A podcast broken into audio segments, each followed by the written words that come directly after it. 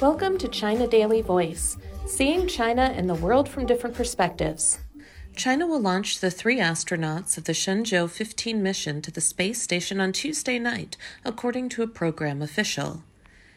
Ji Qiming, assistant director of the China Manned Space Agency, said at a news conference on Monday morning at the Jiuquan Satellite Launch Center in northwestern China that the crew members, Major General Fei Junlong, Senior Colonel Deng Qingming, and Senior Colonel Zhang Lu, are scheduled to ride on board the Shenzhou 15 spacecraft that will be lifted by a Long March 2F carrier rocket at 11:08 p.m. from the Jiuquan Center in the barren Gobi Desert.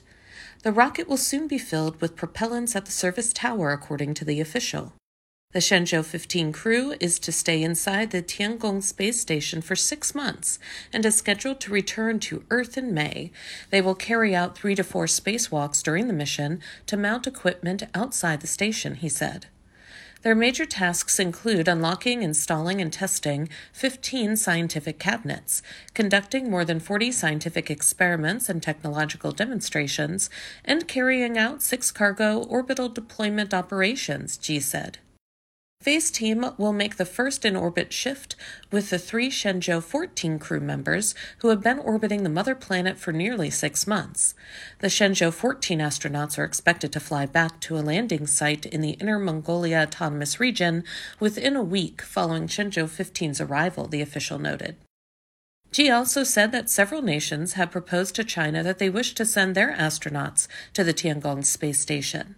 China is negotiating with relevant parties on this matter and is actively preparing training work for foreign astronauts, he said. Currently, the Tiangong station consists of the Tianhe core module, the Wentian and Mengtian lab modules, the Shenzhou 14 spacecraft, as well as the recently arrived Tianzhou 5 cargo ship. With an overall weight of nearly 100 metric tons, Tiangong is one of the largest space based infrastructure mankind has ever built and deployed in outer space.